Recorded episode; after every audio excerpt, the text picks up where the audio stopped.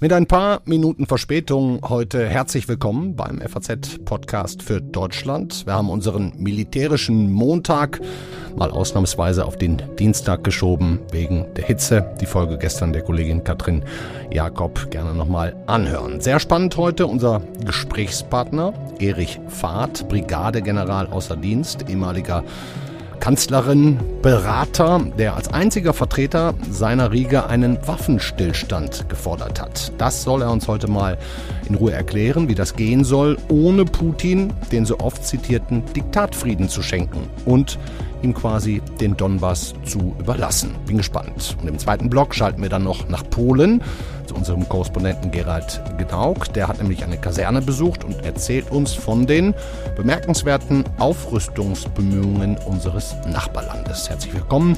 Heute ist Dienstag, der 19. Juli. Mitgeholfen heute hat bei der Sendung Tobias Müller. Ich bin Andreas Krobock. Schön, dass Sie dabei sind.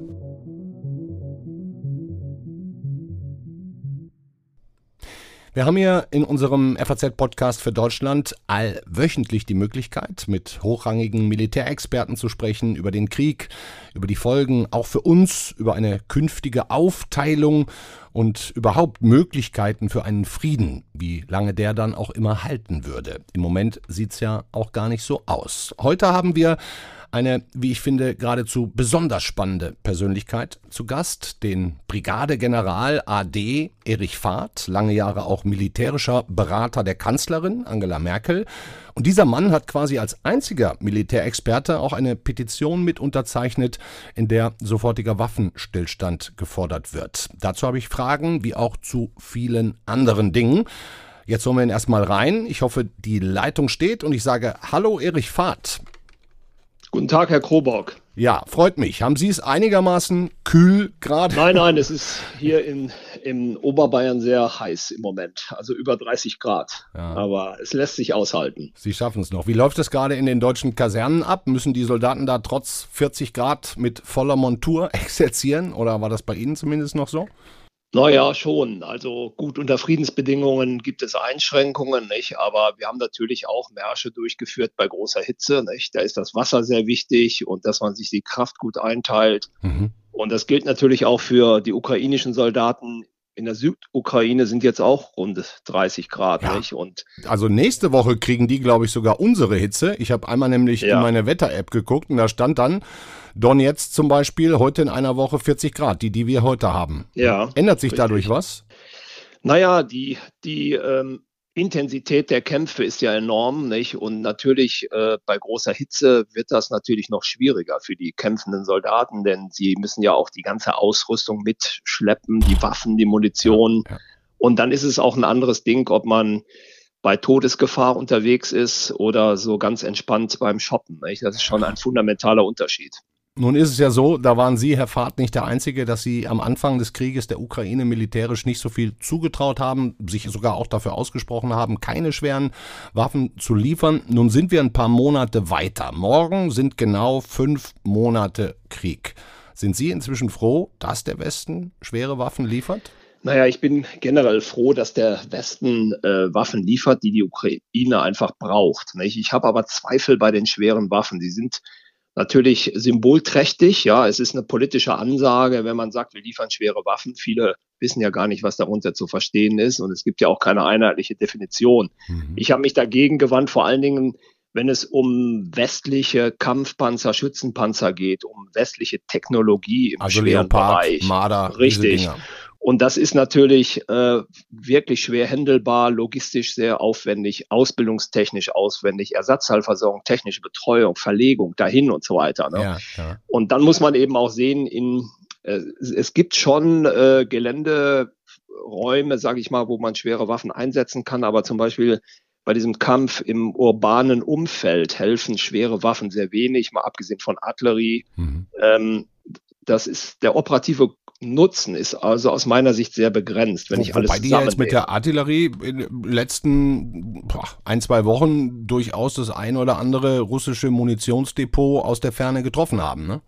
Ja, ja, das stimmt. Das ist richtig. Aber äh, wissen Sie, wenn Sie ähm, im konventionellen Bereich äh, als als militärisch unterlegener Part, das ist ja die Ukraine letztlich von ihrer Militärtechnik her, auch von, äh, von ihrer Ausgangslage her und von allen anderen Parametern, wenn sie, wenn sie da versuchen, letztlich symmetrisch im konventionellen Bereich gleichzuziehen mit, ein, mit der zweitgrößten Militärmacht der Welt, das ist Russland und auch die größte Nuklearmacht der Welt, nicht mit den Ressourcen, die das Land hat. Ähm, das ist aus meiner Sicht nicht zielführend.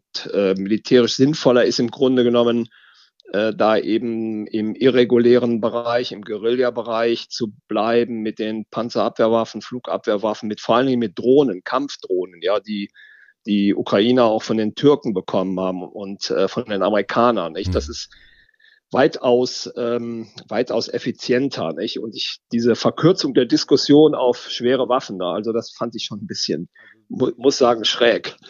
Ja. Herr Fahrt, als ich in der Vorbereitung auf unser Gespräch gesehen habe, dass Sie bis etwa ein Dreivierteljahr vor der Krim-Annexion durch Russland, die kam im Februar 2014, ne? ähm, ja. dass sie dann noch die Kanzlerin beraten haben. Ich glaube, sie sind im Mai 2013 sind sie dann ausgeschieden, ja. äh, in Ruhestand gegangen. Diese Gespräche und Sorgen über die Krim, die werden doch auch damals zu ihrer Zeit schon geführt worden sein. Ne? Gab es denn da überhaupt keine Überlegung, mit vereinter Kraft des Westens vielleicht schon diese Annexion zu verhindern und äh, vielleicht dann in der Folge zu verstehen, dass Putin eben kein verlässlicher Partner ist und man sich ihm nicht so ausliefern darf, was ja, Energieabhängigkeit angeht, zum Beispiel? Naja, das ist schon im, im Nachhinein äh, ist man immer klüger, nicht? Aber das Thema Ukraine war ja schon in meiner Zeit im Kanzleramt im Jahre 2008 auf der Tagesordnung, Auch, ja. als man sie beim NATO-Gipfel ja eigentlich vorhatte aufzunehmen. Nicht? Und es war gerade Deutschland, also die Bundeskanzlerin und auch Frankreich, die gesagt haben, das geht nicht einfach. Da wird eine rote Linie überschritten, die Krieg bedeutet. Und mhm.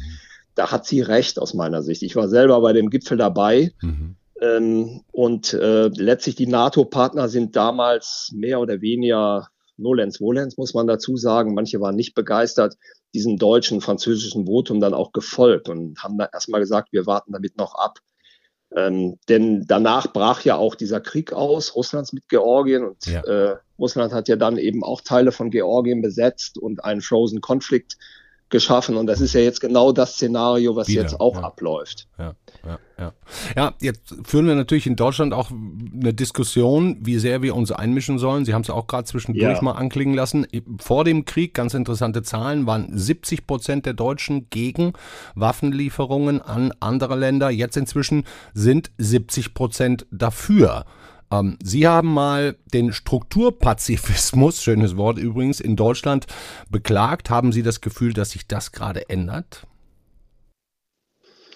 Naja, es ist schon für mich äh, bemerkenswert, wenn deutsche Politiker jetzt militärische Lösungen als ultimatives Ziel ausgeben, nicht? Und und irgendwo, irgendwo die innere Bereitschaft auch fehlt, in politisch-diplomatische Prozesse reinzugehen, was wir ja nach der Krim-Annexion gemacht haben, mhm. weil man ja nur politisch zu einer Lösung kommen wird. Das ist schon bemerkenswert und dann auch bei manchen also schon ein ziemlich radikaler Umschlag vom Pazifismus früherer Zeiten zu einem regelrechten Bellizisten, möchte man fast sagen. Mhm.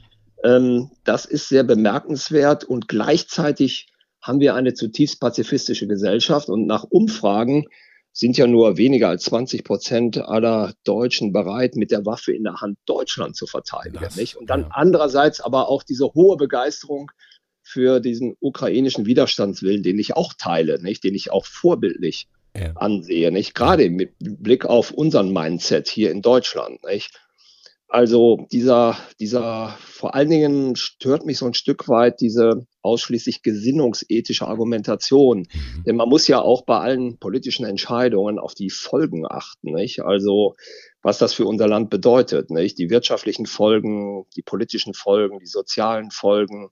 Das ist ja das Thema, was jetzt kommen wird, wenn Russland den Gashahn zumacht, wo ran ich, wovon ich sicher ausgehen werde. Absolut, ne? Also ähm, da kommen wir nämlich jetzt auch zu dieser ähm, Waffenstillstandspetition. Herr Fahrt, wir müssen drüber sprechen, weil ich sag's Ihnen ehrlich, ich war überrascht, Ihren Namen zu lesen, oder ich wäre auch überrascht gewesen, jeden General äh, da zu lesen. Ne? Wir hatten ja in den letzten Wochen so viele Militärexperten zu Gast, selbst die ja. Friedensforscherin Nicole Deitelhoff Carlo Masala, Hans-Lothar Domröse, Ralf Rotte, die haben eigentlich alle gesagt, Putin auf keinen Fall Raum lassen, keinen Diktatfrieden ermöglichen. Es ist jetzt keine Zeit für Friedensgespräche. Können wir, glaube ich, keine andere Strategie momentan wählen, als die russische Aggression zu stoppen. Die Ukrainer müssen sich dieser Phänomen der russischen Eskalationsdominanz stellen.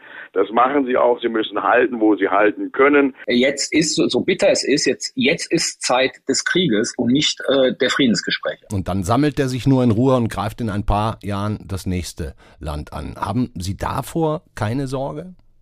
Doch, die habe ich auch. Natürlich muss man Putin den Appetit auf mehr nehmen. Das ist ganz klar. Und deswegen ist das Hochfahren des NATO-Abschreckungsdispositivs auch richtig. Mhm.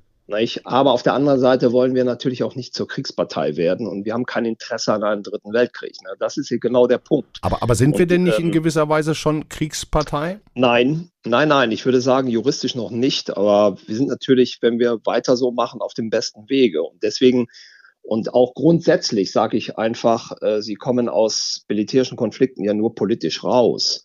Nicht? Und irgendwann muss man verhandeln. Früher oder später werden wir auch verhandeln. Ich bin ziemlich sicher. Hm. Wenn, ich hoffe nicht, wenn alles gelaufen ist. Und im Moment, aus meiner Sicht, wäre jetzt so noch eine Gelegenheit, weil die Russen jetzt dabei sind, äh, diese Donetsk-Region äh, zu besetzen ja. und zu kontrollieren. Und ja. ich habe auch keinen Zweifel, dass ihnen dann gelingen wird. Und dass sie dann äh, wahrscheinlich äh, Zeit brauchen zur Umgruppierung ihrer Kräfte und dann vor der Frage stehen, wie machen wir weiter? Und wenn dann nichts kommt, wenn Verhandlungen nicht absehbar sind, dann werden die Russen aus meiner Sicht äh, bis zum Dnieper vorstoßen. Sie werden auch Odessa besetzen und damit die gesamte Schwarzmeerküste besetzen. Und sie werden dann aus der Ukraine einen Rumpfstaat machen mit einer Hauptstadt Kiew, die allein gar nicht lebensfähig ist.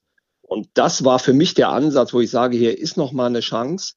Ich gebe zu, ja, da bin ich sehr optimistisch, aber letztlich ähm, ist es noch mal eine Chance. Und ähm, wenn ich ähm, einen, einen militärischen Konflikt lösen will, dann muss ich diesen Weg einfach gehen. Und ich habe keinen Zweifel, früher oder später kommt der so und so. Mhm. Also wir werden in Verhandlungen und wir werden auch mit Russland verhandeln müssen irgendwann. Mhm. Wir können Putin mit Recht äh, äh, alles Mögliche um die Ohren hauen. Äh, da gebe ich, da ziehe ich sogar mit. Aber am Ende wird man verhandeln müssen, weil Russland eben nicht äh, Afghanistan ist. Ähm, Russland ist nicht Syrien, Libyen oder der Irak.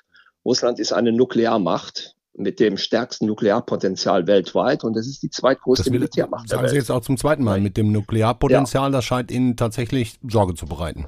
Naja, natürlich. Das ist eben, man kann eben eine Nuklearmacht klassisch nicht besiegen. Das ist der Punkt. Nicht? Wenn ich, aber, aber müssen wir denn ähm, dann aus Angst vor den Atomwaffen dem jetzt quasi den Donbass schenken? Nein, nein, nein, das müssen wir nicht. Wir müssen eine Lösung für den Donbass finden. Wir müssen insgesamt eine Lösung finden für die russischsprachige Bevölkerung, nicht, die es ja nun mal gibt, mhm. äh, die, für diese Minderheit. Und dann muss man den Donbass den Russen nicht schenken, dann, aber dann muss man über zum Beispiel in Verhandlungen über eine weitestgehende Autonomie des Donbass reden, im Stile von Südtirol, Italien zum Beispiel. Mhm. Man muss überlegen, äh, ob nicht Neutralität und Bündnisfreiheit für die Ukraine jetzt realistischer ist, als noch auf der NATO-Mitgliedschaft zu bestehen mhm. und diese Dinge, nicht? Da muss man halt ran, aber da sind wir leider noch weit entfernt. Mhm. Aber, und, und Putin macht ja im Grunde gerade auch genau das, was Sie auch schon angesprochen haben, nämlich die öffentliche Meinung, gerade auch bei uns im Westen, nach Möglichkeit so zu beeinflussen, dass die Menschen jetzt mal so richtig Angst vor dem Winter bekommen. So in etwa hat er es ja, jetzt gerade heute wieder gesagt, oder gestern war es, wir können mal eben einmal zusammen reinhören. Die Sanktionen werden für die Länder, die sie gegen uns verhängen, weitaus größere Verluste bedeuten. Diese Sanktionspolitik des Westens kann zu schwerwiegenden, wenn nicht sogar katastrophalen Folgen auf dem Energiemarkt führen er, er will diesen Diktatfrieden quasi mit aller Macht herbeiführen und, und versucht auch unsere Stimmung zu beeinflussen. Lassen Sie sich davon beeindrucken vor diesem Winter, der kommt? Naja, ich persönlich lasse mich nicht davon beeindrucken und mhm. ich bin jetzt auch kein Putin-Versteher. Nicht? Aber natürlich die Konsequenzen ähm, unserer Politik, die, die kommen jetzt natürlich auf uns zu. Und ich habe auch so gewisse Fragezeichen wenn ich die Sanktionspolitik sehe, die uns schon massiv auch beschädigt. Das muss man einfach sehen und Russland zum Teil auch begünstigt, nicht? Weil der Preis für, für Öl und Gas explodiert und die machen einen riesen Reibach damit. Und wir kaufen teilweise russisches Gas über Indien ab und machen entsprechende Verhandlungen, was dreimal so teuer ist. Also wenn man das alles zusammennimmt ähm, und dann natürlich auch, wir wissen ja, dass wir hochgradig gasabhängig sind in Deutschland. Nicht? Und wir gehen sehenden Auges in diesen kalten Winter rein. Und unsere chemische Industrie weiß eben auch nicht, wie sie damit über die Runden kommen kann. Und die Folgen können tatsächlich äh, gravierend sein. Ja? Das muss man eben bei einer politischen Strategie im Umgang mit so einer Aggression, die ja brutal war von Russland, das muss man alles aber mit einbeziehen mhm. bei Lösungswegen. dann kann man nicht nur wochenlang nach mehr Waffen rufen. Das ist einfach zu wenig. Das mhm. ist das, was mich stört. Das, das Prinzip der Unterstützung ist damit ja nicht aufgehoben, nicht? Russland hat völkerrechtlich widrig die Ukraine angegriffen. Wir können das auch nicht zulassen. Nicht? Das kann kein Drehbuch sein, äh, für, die, für die nächste Zeit. Und da müssen wir auch gegenhalten. Das stimmt ja alles, nicht? Aber gleichzeitig müssen wir auch politisch vernünftig bleiben und eine Strategie auch entwickeln, die wir auch nicht so richtig haben. Eine Strategie, wie gehen wir mit Russland um, jetzt mhm. und in Zukunft. Mhm. Nicht? Und dann nur auf Waffen zu setzen und Neuauflage Kalter Krieg, das kann alles kommen. Aber irgendwann müssen wir das ja auch politisch gestalten. Ich merke schon, Sie, Sie, Sie wünschen eigentlich was anderes, wissen aber auch selbst nicht so richtig, was es, was sein könnte. Wer weiß naja, das schon? Sie, ja. ja, wer weiß das schon. Ich, ich beobachte halt. Äh, wir haben am Wochenende Biden war in Saudi-Arabien. Das ist ja nun auch nicht gerade ein lupenreines demokratisches Land, nicht? Und dann die, der türkische Präsident trifft sich heute ja. im Iran ja. mit dem russischen Präsidenten. Ähm, gut, man kann darüber dazu stehen, wie man will, aber das sind politische Prozesse, das sind politische Akteure. Mhm. Und dann frage ich mich, wo ist Deutschland da, wo ist Frankreich, wo ist Europa? Mhm. Nicht? Ähm, und ähm, ich fände gut, wenn wir da das hat ja die Kanzlerin nach der Krim-Annexion gemacht. Sie hat daraus einen politisch-diplomatischen Prozess gemacht mit einem Minsker Abkommen als Ziel. So, das war nicht perfekt. Das ist letztlich auch gescheitert, weil beide Seiten sich nicht dran gehalten haben. Mhm. Aber sie ist letztlich aus diesem diesem Szenario raus mit, mit, mit realistischen Mitteln. Und das fehlt mir heute. Das ist einfach der Punkt. Die Strategie, die internationale Strategie mit Lösungsvorschlägen, die fehlt, ja. Kommt mir auch so vor. Ähm, Herr ja. Fahrt, würden Sie die Petition trotzdem heute nochmal so unterschreiben? Ja, Wirklich? auf jeden Fall, weil hm. Verhandlungen sind immer noch möglich, wenn man es will. Wir hatten das ja in der Anfangsphase des Konfliktes. Und ich will auch partout keinen Diktatfrieden. Gerade deshalb, sollte man nicht warten, bis die Russen vollendete Tatsachen äh, geschaffen haben. Denn dann steuern wir genau auf das zu. Die Russen werden sich nämlich das besetzte Gebiet, äh, wenn sie jetzt weitermachen bis zum Dnieper und Odessa, die geben Verbindung die doch nie wieder her. Ja. Nein, das geben sie nicht mehr her. Das werden sich einfach mehr oder weniger einverleiben und durch Volksabstimmungen, Referenden legitimieren lassen. Das ist ein genau. Prozess, der im Moment abläuft, nicht? Ja. Und da muss man doch politisch rein, letztlich. Ne? Und ähm, da da und politisch rein heißt nicht macht. alles so akzeptieren, wie es ist, aber eben Nein. politisch rein. Ja. Ja, richtig. Also Sie, Sie glauben nicht, dass, dass Putin langsam auch schwächer werden könnte, sagen ja auch manche, sowohl im Krieg, was Waffen, was Soldatenmoral angeht, als auch sein Standing innerhalb Russlands. Also nicht das Gefühl, also, dass dem die Zeit ausläuft? Oft, also ich sag mal so, die werden das äh, sicherlich äh, durchziehen, Schritt für Schritt und äh, militärisch. Ähm, da habe ich keinen Zweifel. Die einzige Chance der Ukrainer ist letztlich, diesen Konflikt in die Länge zu ziehen, also in den Guerilla-Modus zu wechseln, was ja zum Teil schon passiert, ja. mit westlicher Unterstützung. Da könnte man einen lang andauernden Krieg äh, weiterführen, aber der würde zur Verwüstung der Ukraine führen. Und äh, ich wünsche den Ukrainern das nicht. Aber das sind Szenarien, wie wir sie ja in Afghanistan auch hatten. Nicht? Die Taliban letztlich mit Kalaschnikow und Turnschuhen haben die, die stärksten westlichen Armeen besiegt, militärisch, nicht? Die Mujahedin, damals die Sowjets, die Vietcong, die Amerikaner. Aber das, das kann man nur auf der langen Schiene machen. Mhm. Ähm, und ob das gut ist, auch für die Ukraine und auch für Europa und dann das ständige Risiko eines Nuklearkrieges dabei, also ich weiß nicht, ist kein guter Weg. Da setze ich auch wieder mehr auf Verhandlungen. Erich Fahrt, Brigadegeneral AD, außer Dienst heißt es, glaube ich. Ja, richtig. Vielen Dank für das, für das sehr interessante Gespräch. Hat sich die Kanzlerin, die Ex-Kanzlerin auch schon mal bei Ihnen gemeldet und gesagt, hier, was läuft da eigentlich gerade? Interesse nein, halber? Nein, nein, nein. Ich hab jetzt, bin jetzt wirklich außer Dienst. Alles klar. Dankeschön und beste Danke. Grüße. Ja, Dankeschön, Herr Krobock. Odrzeć chorągwiany. Baczność! Do wręczenia chorągwi Wojska Polskiego. Good from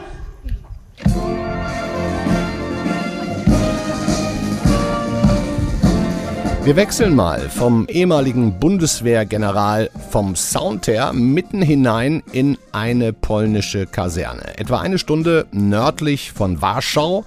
Zichanów heißt der Ort. Ich hoffe, ihr habt das einigermaßen richtig ausgesprochen. Und die Kaserne besucht hat unser Korrespondent Gerhard Gnauk. Warum, wird er uns gleich selber erzählen. Aber eins ist klar. Trotz der Sorge vor russischen Aggressionen wollen die Polen ganz sicher nicht einknicken und Putin einen Diktatfrieden schenken. Polen ist vielmehr sauer auf die NATO nach dem Gipfel in Madrid, dass die nicht noch mehr unterstützt. Fragen wir jetzt alles in Ruhe ab. Erstmal Hallo Gerhard Knauk. Guten Tag, Herr Kober. Herr Knauk, warum ist Polen von der NATO enttäuscht? Ähm, es gab ja den NATO-Gipfel in Madrid, ja. in dem äh, doch sehr mit Fanfaren verkündet wurde, jetzt sind 300.000 Soldaten künftig in Bereitschaft, falls ja. im Osten oder sonst wo etwas plötzlich brenzlig wird. Aber was Polen äh, nicht so schön findet und was Polens Präsident Andrzej Duda mit etwas Verspätung und etwas so hinter vorgehaltener Hand zu einer kleinen Gruppe von Journalisten auch gesagt hat, ist Folgendes. Er sagte wörtlich, äh, wir hatten gehofft und waren davon ausgegangen, dass wirklich Soldatenfüße auf den Boden kommen. Hier nach Polen mehr Soldaten als bisher von den Verbündeten. Äh, diese äh, 300.000 sind aber alle irgendwo in ihren Heimatländern im Wesentlichen, also in Deutschland, Frankreich, Spanien, sonst wo, mhm. äh, und werden dann innerhalb von ein paar Tagen eingeflogen. Mhm. Ähm, Die also, sind da also da nicht fest stationiert, wie amerikanische Soldaten in Rammstein zum Beispiel. So ist es, so ist ja. es. Das war ja bisher auch so. Alle diese Bündnissoldaten, auch die Bundeswehr in Litauen, sind ja sozusagen ohne Familien dort, sind nur rotierend dort. Und das war gedacht äh, vor ein paar Jahren, als das eingeführt wurde, als eine Rücksichtnahme auf Russland, denn äh, sozusagen, dass dort nicht fest Soldaten äh, installiert sind. Und Länder wie Polen haben natürlich die Sorge, wenn sich irgendwann die amerikanische oder sonstige Politik ändert und irgendein Land sagt, wir haben jetzt kein Geld mehr oder wir könnten die nächste Schicht Soldaten nicht hinschicken aus irgendwelchen Gründen, hm. dann ist dort eine Lücke. Hm. Und äh, aus Rücksichtnahme auf Russland haben Sie gerade gesagt, ich erinnere mich auch daran, wenn das doch jetzt genau ähnlich wieder passiert ist, dann hat der Duda vielleicht hinter vorgehaltener Hand Ihnen auch gesagt, wieder aus Rücksichtnahme vor Russland? Äh, das hat er nicht direkt dazu gesagt, nein. Also, wenn schon nicht mehr internationale Soldaten kommen und auch nicht fest stationiert sind, dann hat sich Polen gedacht, bilden wir einfach selber welche aus. Hängt wahrscheinlich nicht im direkten Zusammenhang, aber Polen will tatsächlich ähm, seine Streitkräfte verdoppeln auf 300.000. Lese ich alles in Ihren Texten, Herr Genau. Die verlinke ich auch nochmal. Wie wollen die das so schnell machen? Da wird ja die Bundeswehr auch mal rüber gucken und beobachten, wie Polen das will. Das ist in der Tat eine schwierige und spannende Frage. Äh, der polnische Rechnungshof hat gerade einen Bericht äh, in Arbeit ähm, äh, und hat festgestellt, im vergangenen Jahr 2021, also sind netto nur 3000 neue Soldaten zur polnischen Armee hinzugekommen. Äh, mhm. Auch bei den zivilen Beschäftigten der Armee sind Stellen frei. Ähm, und jetzt von den im Moment 140.000 auf 300.000 zu kommen, das ist schon sehr, sehr ehrgeizig. Äh, die Regierung. Ja. die Regierung sagt auch nicht, äh, in, in, in, wie schnell das gehen soll. Das heißt also beim Verteidigungsministerium im Laufe einiger Jahre. Mhm. Nun, man hat zwei, mindestens zwei Maßnahmen getroffen, eigentlich schon vor ein paar Jahren begonnen mit der einen Sache, mhm. der Territorialverteidigung, diese Truppe, die jetzt schon so um, 32.000 Leute hat mhm. und die auch in dieser Kaserne eben dort aufmarschiert ist, wo ich war. Und äh, die verbindet sozusagen, äh, die Menschen können verbinden ihr Berufsleben mit dem Dienst sozusagen Freizeitsoldaten oder Teilzeitsoldaten äh, in dieser Territorialtruppe. Ah ja. Ähm, so wie in der Broschüre auch geschrieben ist, komm zu uns und bleibe du selbst, fand ich ganz schön. Ja, das ist, finde ich, sehr geschickt. Und äh, die, der zweite äh, der, die zweite Idee, die Polen hier äh, jetzt im Mai ins Leben gerufen hat, ist ein freiwilliger Grundwehrdienst. Das ja. klingt wie ein Widerspruch sozusagen, Wehrdienst, aber freiwillig. Ja. Auch da der Versuch sozusagen in einer Zeit der sehr niedrigen Arbeitslosigkeit in Polen, in einer Zeit, in der doch die Menschen auch zu Wohlstand gekommen sind, viele und, äh, äh, und auch gewisse Ansprüche haben und vielleicht nicht so mit fliegenden Fahnen zur Armee gehen wie mhm. in anderen Zeiten, mhm. dass auch die sozusagen, dass man die Freiwilligen vor allem abholt und dass man sie vor allem motiviert, ihre Heimat heimatnah zu schützen. Mhm. Sie haben da auch mit einem Oberst gesprochen und uns auch einen O-Ton mitgebracht. Ich muss jetzt bei dem Namen einfach mal passen. Bitte, lieber Herr Genau, sprechen Sie den einfach direkt richtig aus für mich.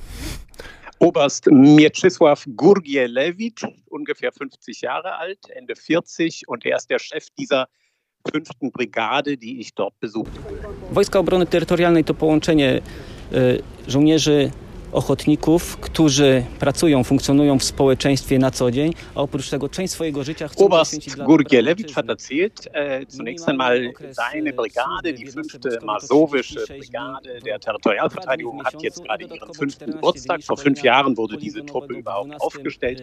Er erzählte auch, was die Territorialtruppe sonst so gemacht hat in den letzten Jahren. Erst kam Corona-Pandemie, da war sie auch eingesetzt, dann kam die Migration, die Belarus gesteuert gesteuert hat und äh, jetzt im Zug Polen halt seine Ostgrenze abgeschottet hat. Da war und am Ende hat der Oberst noch gesagt, äh, wie diese Truppe funktioniert. Es sind wie gesagt Freiwillige, wie gesagt äh, zwei Tage pro Monat üben plus ein Block von 14 Tagen einmal im Jahr. Und die Idee ist, man kann in seinem Beruf oder in seiner Ausbildung bleiben und das mit diesem Dienst verbinden. Abschließende Frage, Herr Genauk, vielen Dank dafür schon mal. Wie groß ist die Sorge in Polen und auch in den baltischen Staaten, die Sie ja ebenfalls häufig bereisen, ähm, jetzt Putin diesen Diktatfrieden, den er ja möglicherweise will, zu schenken? Ich formuliere das mal so, um dann auf die nächste Eskalation zu warten. Ja, manche Polen, vor allem die der Regierung nahestehen, werden äh, da zitieren den äh, damals mit dem Flugzeug abgestürzten äh, polnischen Präsidenten Lech Kaczynski, der beim Georgienkrieg sagte, heute ist Georgien dran, morgen die Ukraine, übermorgen das Baltikum und vielleicht eines Tages Polen. Mhm. Ähm, die Sorge ist schon da. Also ähm, man trägt Ängste nicht so in Polen, jedenfalls so zur Schau auf der Straße.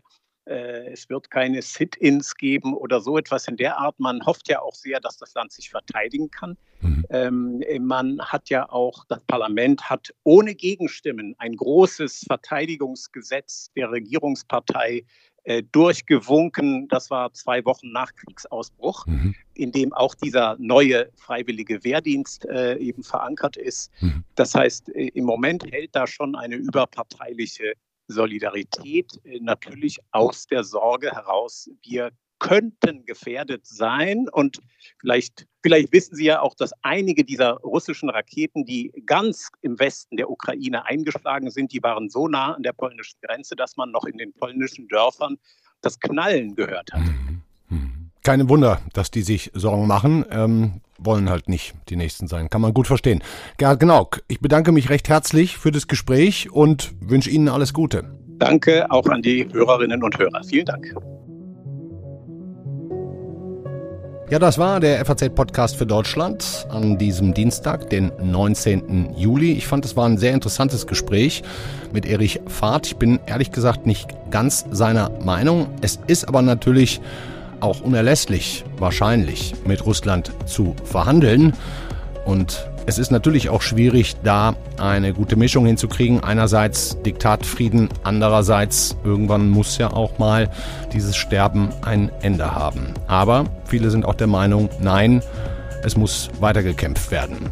Das war's für heute. Machen Sie es gut. Ihnen einen schönen Abend. Kühlen Sie sich ein bisschen ab. Ciao.